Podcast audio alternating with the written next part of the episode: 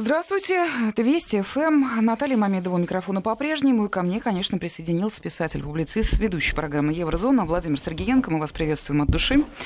Здравствуйте. Здравствуйте, дорогие радиослушатели. Здравствуйте, дорогие радиозрители. Обсуждаем, как всегда, европейскую политику, европейские новости и события, и с международной точки зрения, и внутренние какие-то дела. Ну и, конечно, очень всегда это интересно, какие-то параллели с российскими делами, с российскими событиями проводить. А, вы тоже можете принимать участие в нашем разговоре. Пожалуйста, присылайте свои сообщения и комментарии, и вопросы на наш смс-портал 5533, первое слово «Вести».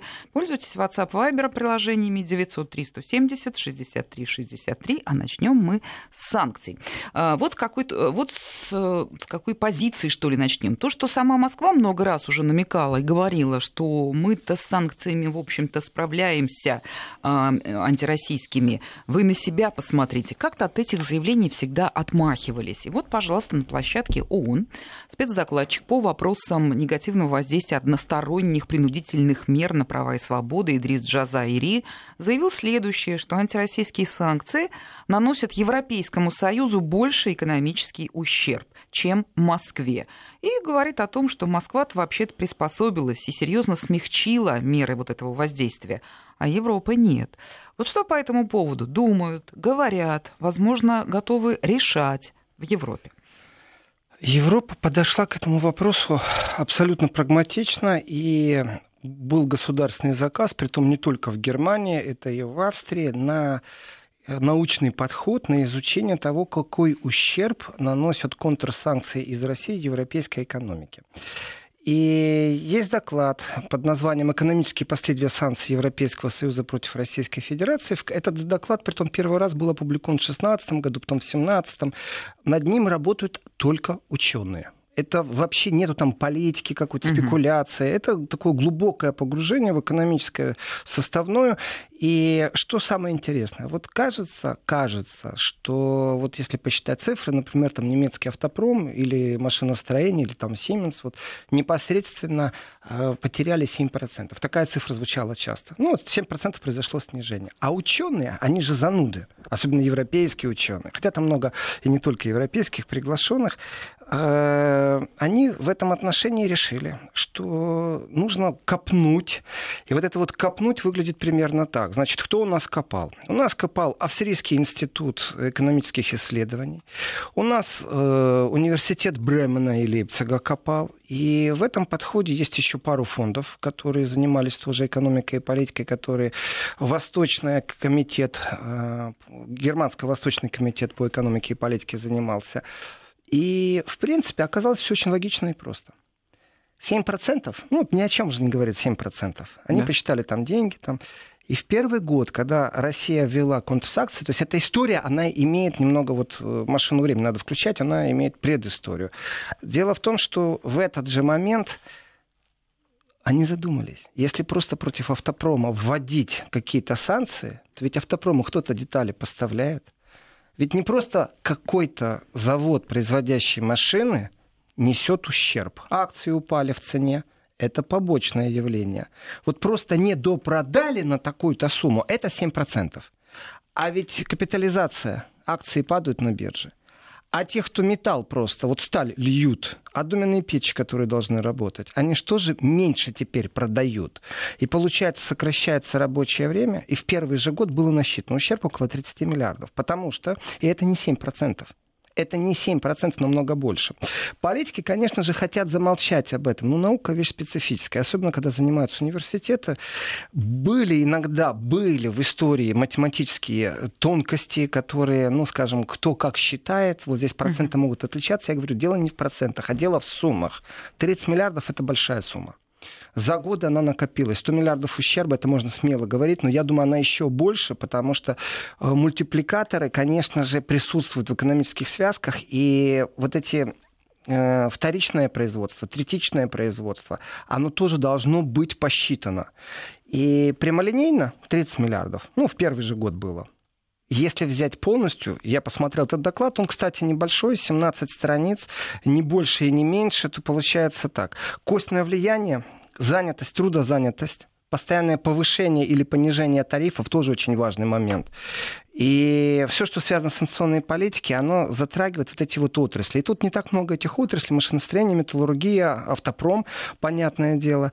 И тут только так, раз, вот эти вот 77% по перерасчету людей науки, которые берут счеты просто и начинают занудно въедаться и когда это произошло, как можно сравнить с оперативными действиями, это следователи были, только вот научные исследователи. И выяснилось, что у них некоторые э, доли упали продаж, обмена там до 55%. А это уже катастрофа для некоторых отраслей. То есть их надо полностью переориентировать, потому что критическая точка считается в отрасли примерно на 40%, mm-hmm. если нет гарантии возобновления э, э, продукции и занятости. В этом отношении, как только 50%, вот они тогда первый раз в 2015 году посчитали, 55% некоторые отрасли упали. Значит, прогноз на 2016 год, три года подряд, можно говорить о том, что отрасль просто можно закрывать, если ее не переориентировали. И вот здесь вот, насколько несанкционированный сектор развивается, насколько санкционированный теряет. Дело не только в Сименсе, который имеет давнишнюю историю работы с Россией, угу. там, больше ста лет. Э, дело еще вот этих вот смежных отраслях. И не просто так они подключили к этому еще австрийских ученых. Э, потому что немецкий автопром огромное количество запчастей производит в Австрии.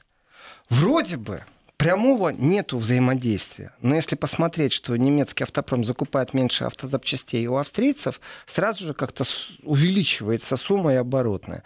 Поэтому Австрийский институт э, для экономических исследований, после того, как он насчитал это в 2017 году уже 30 миллиардов, умножаем просто у нас 19 год, 17 18 19 и Но ну, у нас сумма вырисовывается очень большая. Теперь а, а, абсолютно логичный вопрос, что делать? А что делать? Ведь, э... Не, ну ответ-то ясен. Только подойти к этому решению невозможно. Та же политика мешает и так далее. Взаимодействие с США, некие обязательства, да и привычка смотреть в ту сторону. Вот о чем это все говорит? На площадке ООН уже делаются подобные заявления и делаются подобные доклады. Вы сейчас называете самые красочные цифры, уж дальше, как говорится, доказательнее некуда. И что? Это, это же слышат политики европейских всех мастей? Э, если исходить из того, слышат или не слышат, слышат. Ну, вы знаете, по опыту говорю, что европейские политики зачастую вообще не интересуются ничем, кроме своих кресел.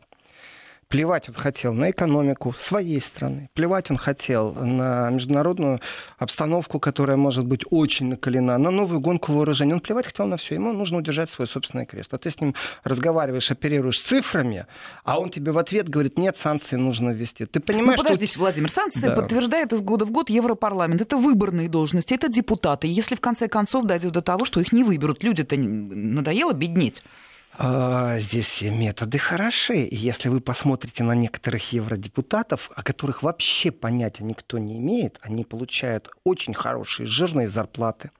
К этим зарплатам они получают еще дополнения, то есть там бюро, полеты. У них много каких дополнительных отчислений, без налогообложения. То есть там все в порядке. Они ведут образ, такого, образ жизни такого хорошего топ-менеджера. И представляете, вот вы сейчас говорите так вот легко, раз, два, и его просто не изберут. Да он сделает все возможное, чтобы его избрали. И плевать он хотел, он будет заниматься популизмом, обещать все, что угодно, лишь бы за ним оставили это кресло. И определенные стаи, что в Европарламенте, что в Совете Европы, именно стаи, они не рассуждают в интересах своих избирателей, которые дали им этот мандат в Европарламент. Они считают, что это функция тех местных депутатов, как минимум земельных или федеральных, которые представляют непосредственно в государстве своих избирателей. Вот они пусть занимаются рабочими местами. А мы тут видели такие большие. В этом отношении Европарламент структура очень костлявая, абсолютно не гибкая, мейнстрим в ней развит очень сильно. Давайте посмотрим, кто э, входит в состав Европейской народной партии. Э, в принципе, там больше девяти глав правительств, ну, партии, которые угу. сейчас э, возглавляют правительство. И это, это вот история с Орбаном по поводу того, что на Орбана в прямом смысле слова наехали. Наехал кто? Вебер. Почему наехали? Потому что Орбан должен вернуть Цороса в Венгрию, убрать плакаты, которые критикуют Евросоюз, Юнкера не оскорблять полезным идиотом. В этом отношении, если посмотреть, то это огромная политструктура, именно политическая, у них есть определенные шаблоны восприятия. И когда человек, который ставит в предвыборной кампании в один из своих пунктов уничтожение Северного потока-2, это Вебер, который хочет быть главой Еврокомиссии. Он что ставит? Он ставит уничтожение будущее Германии, при том, что в разрез идет с тем, кто у него шеф. У него шеф все-таки недавно еще была Меркель, а сейчас он играет Крамп Карнбау. Э, христианский ну, демократический да. союз. Он просто в разрез собственной политикой. Почему? Потому что ему хочется занять очень хорошее кресло, и он активно действует и добивается, и вполне возможно, что это тот человек, с которым в будущем придется общаться. Глава Еврокомиссии это большая функция, большие обязанности. Это не просто там представительские функции, где нужно расписаться, и на этом все закончено. Нет, это будет человек, который будет влиять на политику Евросоюза. И в этом отношении, если взять вообще Евросоюз, очень многие люди не понимают, что такое Европарламент парламент, и туда просочилось огромное количество людей, которые в определенный период времени просто не ленились заниматься предвыборной.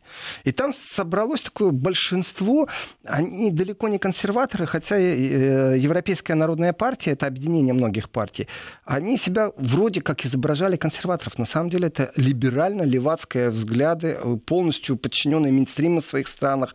И вектор их развития, он не меняется годами. И функции зачастую, они признают свои ошибки. Пожалуйста, Меркель признает свою ошибку по поводу мигрантов. Она должна в отставку идти, если она признает ошибку, но она же не уходит в отставку.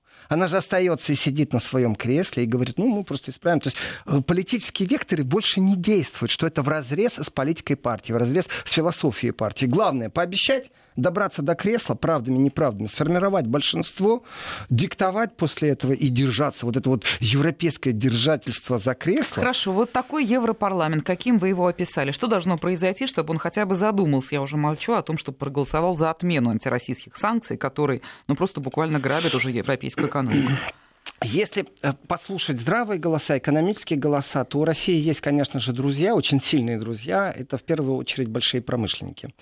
Э, не спекулянты банковские и биржевые, это тоже такой класс нужно понимать, не топ-менеджеры, которые зарабатывают на банкротстве фирм или слиянии и вот перепродажах, а именно промышленники, те, за которыми стоят определенные мощности производственные, технологические разработки, ноу-хау и, конечно же, э, ответственность за тех, кто работает. Это десятки тысяч людей. Вот, опять же, к Сименсу хорошо возвращаться, потому что это яркий пример. На территории России Сименса было 10 тысяч трудозанятых. На территории США в разы больше. США ставит э, прям ультиматум. Или вы уходите из России, или мы вас выгоняем из США. Если я человек, который отвечает за рабочие места, вот э, монарх, и должен принять решение – то я, конечно, пожертвую меньшим. Конечно же, в этом отношении... Э, ну, это очевидно мы, здесь, да. Мы вернемся опять к разговору о суверенитете Европы. И, ну, по поводу снятия санкций, промышленный голос действительно слышен. Он слышен. Это не то, что Минстрим может его задавить. Это бесполезно как раз. Потому что существует не только научный подход. Существует еще и ответственность больших капиталистических акул – перед теми, кого действительно они финансируют. Это люди, которые заняты, просто работают, рабочие места. И вот здесь начинается совсем иная политика.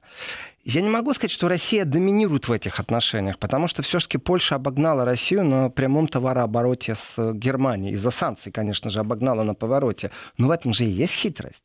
И за прошедший период времени в Европе появились новые страхи. А представляете, вот сейчас в единоличном порядке э, мы прочитаем твиттер Трампа, и там будет написано я пересмотрел свои отношения с Россией. Мы перевернули страницу прошлых недоразумений.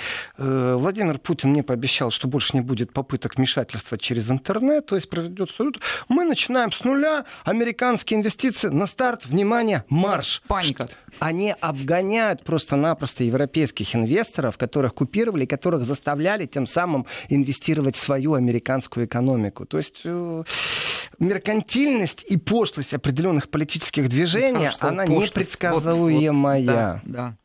Да, интересно. Ну, сейчас я предлагаю тему-то поменять и э, обратиться к той, о которой мы, в общем-то, уже рассказывали.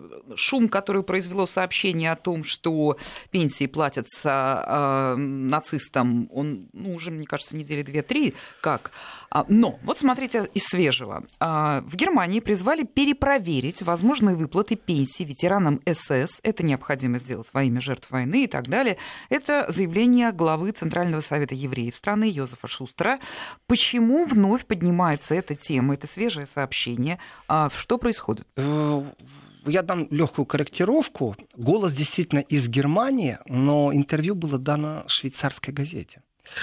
Э, что происходит? Это вот так, руку на сердце, и говорю честно, это может быть здесь кто-то пару недель с этим. А в Европе-то уже пару лет не могут с этим справиться. Им mm-hmm. надо помочь. Надо санкции против них вводить. Я, я серьезно сейчас говорю. Если вы помогаете бывшим коллаборационистам, фашистам, нацистам, выплачиваете этим пенсии, то почему бы не ввести санкции против тех, кто за это ответственен? Я могу список предоставить. Министерство экономики Германии, пожалуйста, не вопрос. Они же, когда первый раз, они это сейчас, вот эти вот мини- министерские сотрудники, они, когда первый раз всплыло это все из Бельгии, э, первично бельгийские депутаты депутаты попросили пересмотреть и дать точные данные. Ответ был очень такой размытый. Э, ну, мы как бы знаем сумму, сколько мы выплачиваем, ну, там примерно под миллион евро, но мы не можем точно сказать, кому и сколько. То есть мы знаем сумму, но кому и сколько мы вам не скажем. А вообще-то это Адольф Гитлер обещал тем, кто будет служить Третьему Рейху, тем, кто будет ранен, тем, кто пострадает на службе Третьего Рейха, ну, как бы содержание. И мы слово держим. Ну, негодяи просто. Вот это вот и есть негодяйство. Почему сейчас эта волна второй раз возникла? Потому что ответ первичный по поводу э, того, что нам неизвестно, кому им платят, имеет отношение к налогам. Есть такие так, люди... вот с этого места поподробнее. Э, есть э, те, кто задумались, а как можно прищучить этих людей? Ну, как можно вообще хоть какую-то гадость сделать этим бывшим нацистам, бывшим эсэсовцам, которые... Объявить их бывшими нацистами, врагами вообще всего человеческого, всего хорошего, всего ну, гуманного и ну, так далее. только не европейская толерантность. Они же должны так мягко подходить, даже если это бывший эсэсовец. А вдруг он раскаялся за 70 лет, знаете? Они же в этом отношении мозг затуманен этой толерантностью. Не, подождите, ну можно сказать, вот потому-то ты не сидишь в тюрьме, потому что ты раскаялся. Но с пенсиями это перебор. Так вот, так вот, э, дело в том, что эти пенсии еще освобождены от налога. То есть человек Прелесть получает какая? дополнительную пенсию, как дополнительный доход, так. а налогом не облагается. И многие страны к этому относятся очень щепетильно. И вот именно сейчас всплыло, потому что это шаг по шагам. Это депутаты дают запросы. На эти запросы происходят ответы правительства. Ответ правительства зачастую делает все возможное, чтобы тебя, того, кто поставил этот запрос, выставить полным дураком, размыть тебе максимально ответ, чтобы ты не мог ничего предпринять дальше. То есть такое пустословие. Примеров огромное количество. Вообще каждую среду посмотрите, что депутаты спрашивают правительство и как правительство отвечает. Ну, один из примеров из последних, очень свежих, очень актуален, очень смешной. Э, знаете ли вы, что на территории Украины после вот событий 2014 года ярко выраженно преследуют журналистов, нарушение свобод, ну, ну, вот запрос, ответ. Да, мы в курсе, что на Украине существует огромное количество свободных СМИ. То есть, вот как по Райкину, дурочку запускают. Э, и в самом конце, правда, безумно важная приписка. Безумно важная приписка. Конечно, мы знаем о нарушениях. А, и каждый раз на билатеральных вот встречах будем этот вопрос поднимать. Спасибо. Интересным является вот что. Вот первый абзац, когда читаешь, такое ощущение, ну, ты разговариваешь со стеной, но сам ты являешься при этом горохом. И шаг по шагу выстраивая, вот пришел ответ, э, что там все хорошо со СМИ, но мы в билатеральных отношениях обязательно будем этот вопрос поднимать. Как только происходит встреча на правительственном уровне, тот же депутат делает запрос. Вот у вас была билатеральная встреча, а вы подняли этот вопрос, вы обсудили? Да? Нет. И тем самым выстраивается оппозиционная критическая работа, ну и заставляет правительство о чем-то говорить. Ну, знаете, чтобы меньше политической вони было. Так вот, в данном случае, возвращаясь к нацистским пенсиям, оно точно так же и произошло. Шаг по шагу, каждый раз правительство Германии пробовало размыто отвечать, и выяснилось, что не только в Бельгии получают а у нас есть страны Балтии, которые тоже имеют э, людей, получающих пенсию. И сегодня известна точная цифра 49 человек в Швейцарии. И именно поэтому, что сегодня всплыла цифра, что 49 человек в Швейцарии получают нацистские пенсии, э, обсуждение идет ни за что. Не потому, что они были ранены во время Второй мировой войны э, в форме СС. Это все-таки элитные войска Третьего Рейха были. Это войска, которые испачканы полностью всем, чем только можно испачкаться. Это Холокост, это Нюрнбергский процесс. Точка, не обсуждается. Э, и делала Германия долгие годы вид, это не, действительно не один месяц разговор идет, годы, о том, что ну вот мы пообещали, у нас есть обещание, мы выплачиваем, а вообще-то э, мы даже не знаем кому. Вот там как-то раз один раз давно подписали, а мы просто соблюдаем договоренности предыдущего правительства. Поэтому мы просто это не пересматривали. Определенная мерзость в этом есть. То есть э, вот даже не знаю, кроме мерзости, еще какое-нибудь слово найти, культурное, я имею в виду, чтобы можно было в эфире произнести. И в этом отношении те 49 человек, которые в Швейцарии все еще получают, именно поэтому э, председатель ну, еврейского совета дал швейцарский... 2000 по всему миру получают такие. 2000 по всему миру, да. Э, председатель европейского Союза Германии дал именно швейцарской газете интервью. Дело в том, что где-то месяц уже, я думаю, Андрей Хунько дал запрос, это депутат от э, партии Делинки, левые, э, по поводу того, что нужно пересмотреть выплаты просто пересмотреть, хотя бы э, начнемте, давайте дискуссию по этому поводу. Уже разговор не идет о том, что дайте фамилии, там, сколько вы выплачиваете, уже известно, около там, миллиона каждый год они выплачивают. А разговор идет о том, что давайте пересмотрим параметры. А не хватит ли выплачивать? а может быть хорош уже просто. И в этом отношении, я считаю, кроме еврейских общин, к сожалению, Минстримовская политика не заинтересована в том, чтобы в этом вопросе углубиться, чтобы начать разбираться, потому что это достаточно стыдно. Э, то есть Германия соблюдает обязательства Третьего Рейха. Это вопрос еще и правовой. Тогда можно заговорить серьезно на тему тех, кто не признает сегодняшнее правительство Германии а, раздает паспорта Третьего Рейха или Вермерской республики. Такие тоже есть. Их пять тысяч в Германии людей. Они просто не признают ни Конституцию Германии, ни суды Германии, ни полицию Германии. Такие настоящие заговорщики, вооруженные, имеющие людей во всех органах, э, в разведке, в полиции, в прокуратуре. За ними идет охота, их действительно прослушивают, проглядывают, ищут, обвиняют, когда они делают какое-то преступление. Но они не признают. Но если, вот логика очень простая, если эти люди живут по законам Третьего Рейха, так оказывается, и Германия живет по законам Третьего Рейха, выплачивая вот эти вот пенсии компенсационные. Ну, это мы, конечно, так вот уже договорились до таких тезисов, что Германия живет по законам Третьего Рейха, а хотя я если вас, а идти по вас. линии я пенсии... Я действительно да? сейчас вас морально убью. Я долго не мог понять, почему Германия замалчивает разговор о нацистских и неонацистских движениях на Украине. И? Ну, и Дело в том, что если признать определенное э, движение нацистским, то нужно как-то его прикрывать. А вы посмотрите, они бывших нацистов финансируют. Да. Тогда нужно отмыться просто э, очень от нацизма отмыться невозможно. Но можно сделать вид, что его нет. Можно их классифицировать как ультраправых или там националистов, там нацбатальоны. Можно придумать все, что угодно. Но когда Германия принимает у себя тех, кто был ранен, украинские военнослужащие в конфликте на территории Донбасса и Луганска. Прилетают они в Германию, в военных госпиталях их лечат. Давайте так, это еще гуманитарная миссия. Человек приземляется в аэропорту, снимает камеры, делается шоу, что вот смотрите, немцы как поддерживают украинскую армию, и в этот момент человек делает зигхаль. Как оно? Ну, такой, знаете, кому надо, тот понял, а кому не надо, тот не понял. Извините меня, но это мерзость давайте решите вопрос, вы кого поддерживаете? Украинскую армию, в принципе, э, и тех, кто там ранены, или вот этих вот нацистов новых, которые, прилетая в Германию, от счастья, что германский госпиталь принял, начинают э, нацистские приветствия показывать? Ну, вот кроме да. слова мерзость какой-то еще можно придумать к этому? Ну, я пока так что не буду. Вещь очень странная со всем этим, но это достойно суда и, в принципе, комитета по расследованию в самом Бундестаге. Владимир Сергеенко. Продолжим после новостей. Я думаю, ответ тем, кто связывал вот эту тему с событиями на Украине, был только что. Продолжаем наш разговор. И вот на территории еврозоны, ну, серьезное есть э, событие, которое, наверное, коснется всех. Я имею в виду реформу авторского права в странах Евросоюза.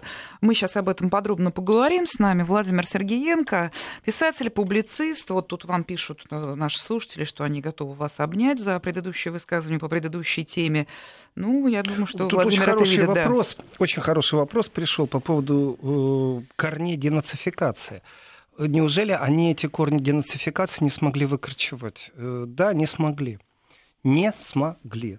И было это сделано достаточно сознательно. Нужно понимать, что было два процесса денацификации. Один в Восточной Германии, другой в Западной Германии. Они проходили абсолютно по-разному, э, но они происходили. И представьте себе огромное количество гражданского населения, которое не имело отношения к преступлениям Третьего Рейха. Ну, кто-то был зачислен в партию, кто-то маршировал даже, кто-то в обозе был. То есть это нужно было разбираться, где было преступление, а где человек не мог противопоставить себя государственному аппарату, был зачислен в ту же армию. И э, в Западной Германии, в отличие от Восточной Германии, на госслужбах было огромное количество нацистов. Просто огромное количество. Э, и, конечно же, корни остались, мышления, корни остались. Потом есть огромное количество трудов по поводу того, как возрождался неонацизм. На самом деле переформатировался тот старый нацизм. Он передавался вот из поколения в поколение. Э, как эстафета. И в этом отношении произошло такое заигрывание общества толерантно. Вы Конституцию, мол, не нарушаете, ну, делайте, что хотите, главное, в демократических рамках. Как таковой борьбы с нацизмом не было. Ну, запретили Майнкам, запретили там э, ну, да. символику, мало ли что вы могли запретить, но самой борьбы не было. Э, и я бы сказал так, на определенном этапе была даже популяризация. Шла она достаточно сильно, долго, если мы видим каждый день фильмы о Гитлере, не перестаю об этом говорить. Вот каждый день фильмы о Гитлере. Гитлер в цвете, Гитлер с детьми, Гитлер с женщинами, Гитлер с собаками, Гитлер в горах. Там нету ничего о преступлениях нацизма. Эти картинки показывали, какой Гитлер человек. Mm, такой поэтический Ты... облик. Да, да. Пересмотрите свое мнение на персону Гитлера. Да, там в начале, конечно же, и в конце фильма что-то там говорилось по поводу того, что вот, не см... ну, преступление, ну давайте посмотрим, да, и вот там рассказ там о женщинах Гитлера. Э, последняя, последняя капля была, это, конечно, Гитлер в цвете. То есть еще одна волна. И вот ты каждый день включаешь телевизор, по какому-то из каналов обязательно идет фильм о Гитлере. Э, если долгие Ужас. годы это будет идти, то не удивляйтесь, что у вас в стране неонацисты. А можно сказать по-другому, может, вы их запрограммировали? Может, вы их запрограммировали своими действиями, и ваши действия по мониторингу культурной политики, вы же могли блокировать все это? Вы чему потакали? А теперь вы что, демократичненько, толерантненько ручки разведете? Не, ребята, я не верю в сказки давным-давно. Если вы не купировали СМИ в этом отношении законодательно, то теперь не надо делать вид, что альтернатива для Германии является какой-то фашистской партией. Нет, это вы пробуете испачкать всех. Но вы сделали все возможное, чтобы в стране появились такие э, про, с пониманием относящиеся пронацистские взгляды. То есть это было заложено, это мы говорим сейчас о 15-летней давности событий, да, когда да, каждый да. день фильм был. Так что ничего удивительного нету. Я считаю, да, денацификация не удалась. И самое, что страшно, сегодня можно было бы совместно заниматься денацификацией по всей Европе. Проблема есть на Украине огромнейшая проблема. Посмотрите, какая проблема в Германии, в Австрии. Посмотрите во Францию. То есть проблемы хватает. Совместный поход он, не, он закан... против нацизма, он сегодня заканчивается на уровне бла-бла-бла. Давайте подростков возить в концлагерь из государственного бюджета оплачивать это. И введем как обязательный урок истории. Я за. Я вот прям двумя руками за. А почему вы вдруг сегодня об этом стали задумываться? А раньше у вас не было проблем, раньше вы Гитлера по телевизору крутили. Тьфу, ну все.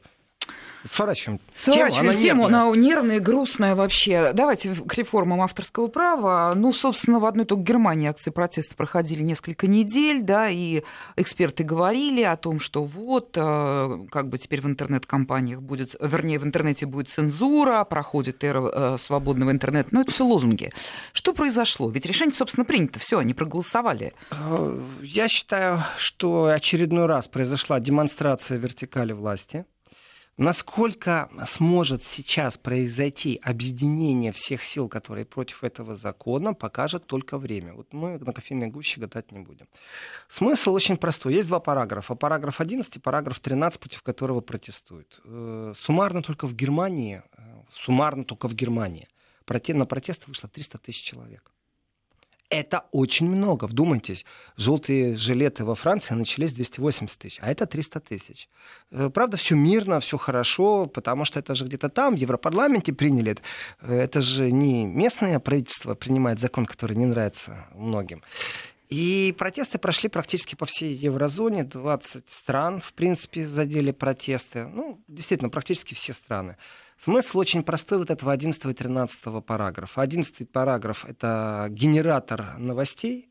И, грубо говоря, если мы, как интернет-сеть, э, вашу новость, которую вы первые опубликовали, у себя публикуем тоже, при том даже ссылкой на вас. Мы же деньги, как интернет-гигант, зарабатываем. Вопрос. Мы же их и зарабатываем, потому что многие уже к вам не ходят за новостями. Они у нас сидят, в нашей соцсети. И они увидели, им это достаточно. Почему мы, зарабатывая деньги на ваших новостях, не должны вам оплачивать? Вот кто здесь против, кто здесь за. Если глубоко задуматься, параграф 11 имеет отношение э, только к сверхинтернет-гигантам, больше никому. И авторское право любого медийного э, собственника, оно достаточно претензиозные. И в этом отношении я согласен. Журналисты работали, э, источники есть. Просто сформировали новость в таком виде, в котором ее э, читатель получает или зритель. Все хорошо, все правильно. Есть одно Дело в том, что интернет-гигант в этом отношении начинает сразу терпеть экономический убыток. Сразу же.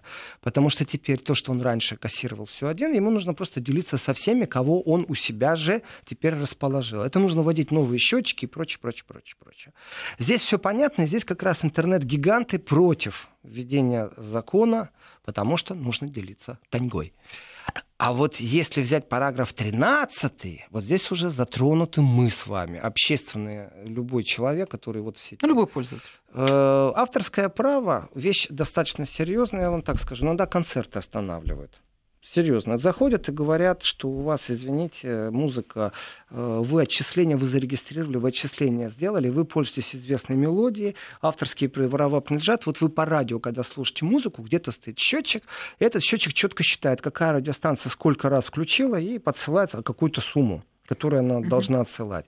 Соответственно, если концерт использовано на концерте определенное, вот там Битлз будем петь с вами, да, все дружно, интернет опознает, роботы все опознали, послали куда нужно, оттуда приходит счет. Идеальное общество в будущем, где считается все, со всего взимаются налоги. Есть только одно но. Э, я вам скажу одно но. Потрясающая вещь. Красная площадь, Новый год, красота необыкновенная. Посылаешь каждую фотографию, она открытка. А такое ощущение, что над ней работали художники, и все это сказка, что это не, не документальная съемка. И вот при входе на Красную площадь э, каток, э, такой сделанный в стиле вот ретро, как будто сто лет назад, бесплатный каток, на котором в санях катают детей. Потрясающая картинка. Но те, кто этот каток поставили, не знали о том, что существуют определенные фильтры у интернет-гигантов, поэтому, когда я снял видео, что фотографии выкладывались, пожалуйста, с большим удовольствием. Да не вы один это делали. Да я думаю, все, кто мимо проходили, были зачарованы этой красотищей. Это невозможно вот так просто. Действительно, картинка из прошлого, открытка. Но сняв видео, чтобы видно было, как возят по кругу на санях, э, я не мог его опубликовать. Я вначале подумал, интернет плохой. Второй, третий, четвертый раз попытки продолжались. А потом мне пришло письмо. И как бы не одно. Вот сколько раз я пробовал, столько писем и пришло. Везде одно и то же. На заднем фоне звучала какая-то музыка рождественская, на которую авторские права принадлежат там Sony или еще кому-то. И меня спрашивали, если эти права принадлежат вам или вы хотите оспорить, оспорьте можете, потом опубликуем ваше видео. Если они вам не принадлежат, и вы только что пробовали по-пиратски это сделать, то против вас будет введена блокировка и санкции, как минимум нашего сайта.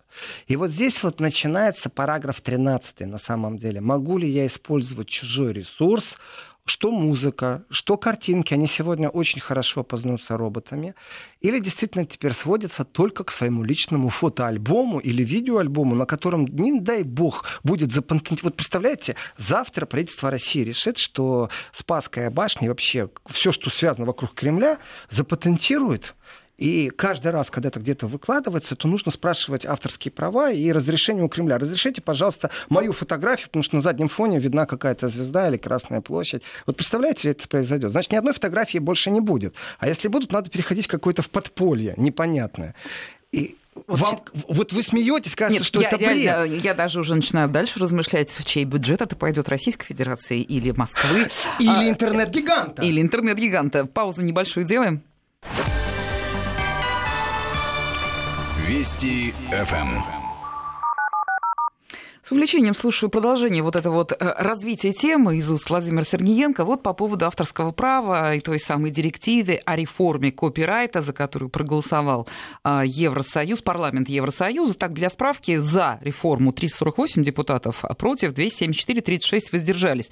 То есть там тоже, видимо, спорили. И все то, о чем говорили вы, приводили подобные примеры, связанные там с европейской реальностью, жизнью европейских городов и европейских э, жителей и так далее.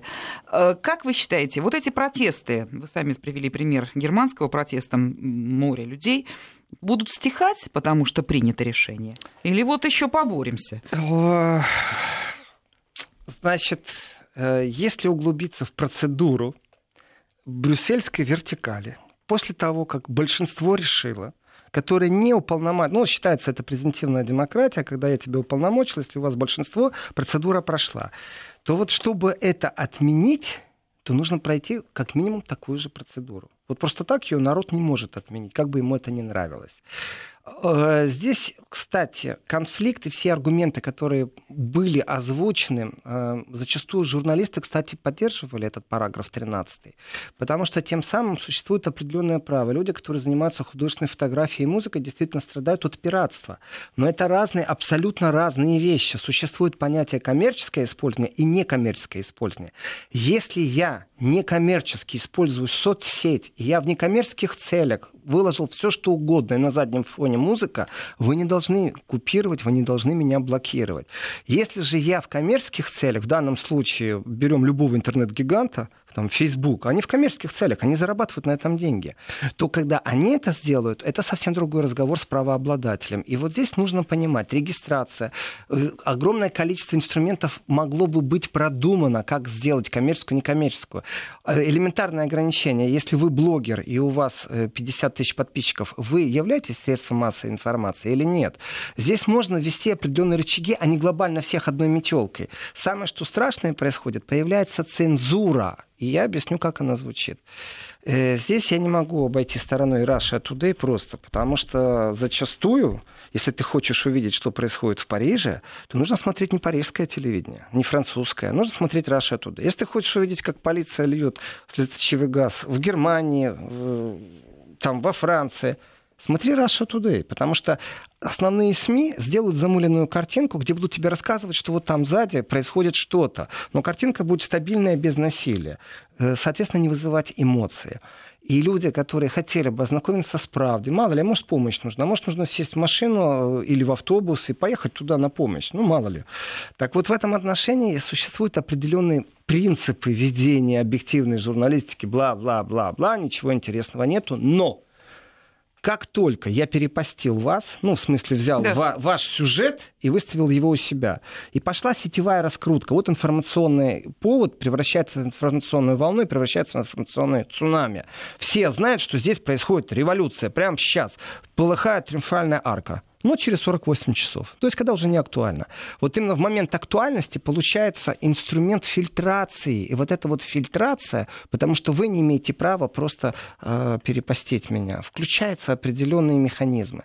И то тогда, конечно же, это наступление на свободу слова и Я ограничение только сказать, это уже не экономика, это уже политика. Это не экономика, это политика. Но самое интересное, механизм фильтрации находится не в руках государства – оно имеет чистые руки. Что вы, это не мы делаем. Оно находится в руках именно непосредственно того, кому принадлежит вот эта сеть. И на них перекладывается ответственность, их заставляют это применить. И если они это не делают, то тогда их штрафуют. И вот здесь вот, конечно же, опять включаются в противовес э, интернет-гиганты, Google, Facebook. Они говорят о том, что, ребята, извините, но э, это бешеные расходы, во-первых. Во-вторых, это непосильный труд. Включить вот эти вот все виды фильтрации, что-то не то происходит. Э, закон просто сырой. Его приняли абсолютно сырым с авторским правом. Его нужно еще хорошо продумать и внести огромное количество изменений.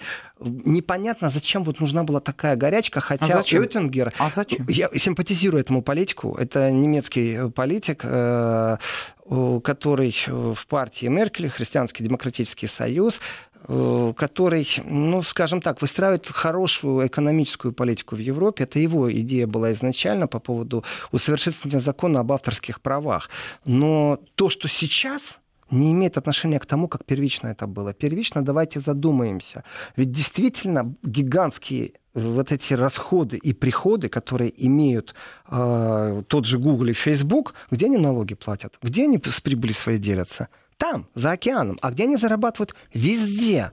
Э, на чем они зарабатывают? В том числе и на нарушении авторских прав, которое происходит вроде бы как подковерно. Давайте разберемся. Предложение было разобраться с авторским правом, ни в коем случае его не ограничивать. Я считаю, что первичная идея Оттингера просто, ну, сдулась вот так вот. Она теперь не так выглядит. Да, ну, ну а по смотрите, поводу вот, а, протестов, Наталья, да, извините, вот, вот я, собственно, туда же и хотела вас сейчас отправить. Будут ли они увеличены или не будут, знаете, э, они прошли настолько без зуба, и там, я понимаю, что в Мюнхене Нет, 40 ну, количество, тысяч. Количество людей впечатляет. Количество впечатлило. И не только Германии, э, кстати. 30 тысяч в Берлине, но официально, а это заявили э, те, кто строили демонстрацию, а так 10 тысяч полиция насчитала. Дело в том, что можно включить определенный механизм. Если петиции соберут количество подписей, что ярко выражено у нас на лицо, 100 тысяч подписей элементарно, если 30 тысяч вышли на улицу, то тогда э, парламент обязан рассмотреть эту петицию и принять в комитете определенное решение. И вполне возможно, что хоть и медленно, но бюрократическая машина вот включится снизу на основании определенных петиций. Здесь очень... Подождите, включится. Она просто берет на себя обязанность пересмотреть этот вопрос, но не факт, что... Не пересмотреть, а инициировать пересмотр. Да, но не факт, что результат будет иным. Э, у нас евровыборы, вы в первой части вот задели это, у нас евровыборы, и вполне возможно, что многие политики э, потеряют свои рабочие места в Европарламенте. В конце мая все-таки э, кресла депутатов будут пересматриваться. Здесь вдруг, я так скажу, вот пиратская партия, которая интернет-партия, по-другому можно назвать, которую в Берлине основали, она является одним из основных инициаторов этого движения против авторского права. Я допускаю мысль, что пиратская партия зайдет в Европарламент. Вот, вот только благодаря этому благодаря тому, что непродуманно приняли этот закон. Ни больше, ни меньше.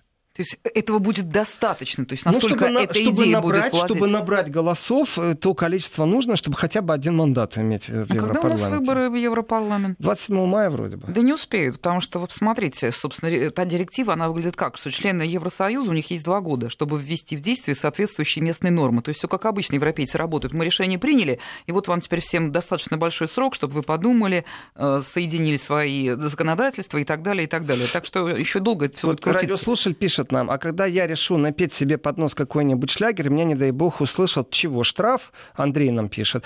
«Э, Андрей, я вам отвечаю, если вы будете петь, как в анекдоте про Каруза, шепеляво, и не попадая в мелодию, то, скорее всего, нет. Не но если роботы опознают мелодию, то, ну, штраф не штраф, но вы, к сожалению, не сможете поделиться со своими близкими, как минимум, на европейской площадке в интернете. Э, я так понимаю, в России еще не принят. Вот я хотела вот под занавес обязательно этот акцент поставить. Вообще-то это все не российская действительность. У нас, слава богу, вот так называемой в целом, скажу, цензуры пока еще нет в интернете. Наметки кое-какие есть, но вот этот закон европейский, и именно из-за этого весь сырбор и буквально Европа охвачена уличными акциями протеста, которые, наверное, сейчас прекратятся, так как Европарламент проголосовал. Э, посмотрим. Вот поживем, увидим. Э, интернет-сообщество, если вдруг, давайте тоже по-честному, если вдруг Facebook спустит каких-то роботов с цепи и начнет раскручивать, как они это умеют, вас это заинтересовало, значит, в эту новость будете видеть регулярно или эту рекламу, то, что... и умеет раскручивать и делать поляризацию общества. Они все умеют делать. Только вот нужно найти мужество и нажать на красную кнопку. В этом отношении вполне возможно, что произойдет вот усиление. Возможно. Э, но судя по вот, вот этой вот беззубости общества, вы знаете, сравниться с желтыми жилетами сейчас будет всем тяжело, вполне возможно примет мирное русло, просто вот петиция и такой медленный-медленный бюрократический процесс. И изменение будет там года через два. Вот это, вот это больше возможно, чем регулярные протесты. Никто не будет перекрывать автобаны, ну, да. покрышки поджигать. Ну, ну да. вот так вот. Ну, собственно, наверное, больше уже мы ничего не успеем, да, я, мне остается только вас поблагодарить, как всегда, и слушатели пишут слова благодарности, как всегда, яркий, очень такой зубастый эфир. Владимир Сергеенко, писатель и публицист, ведущий программы на Вестях ФМ под названием «Красноречивым Еврозона». До субботы. Да, благодарю.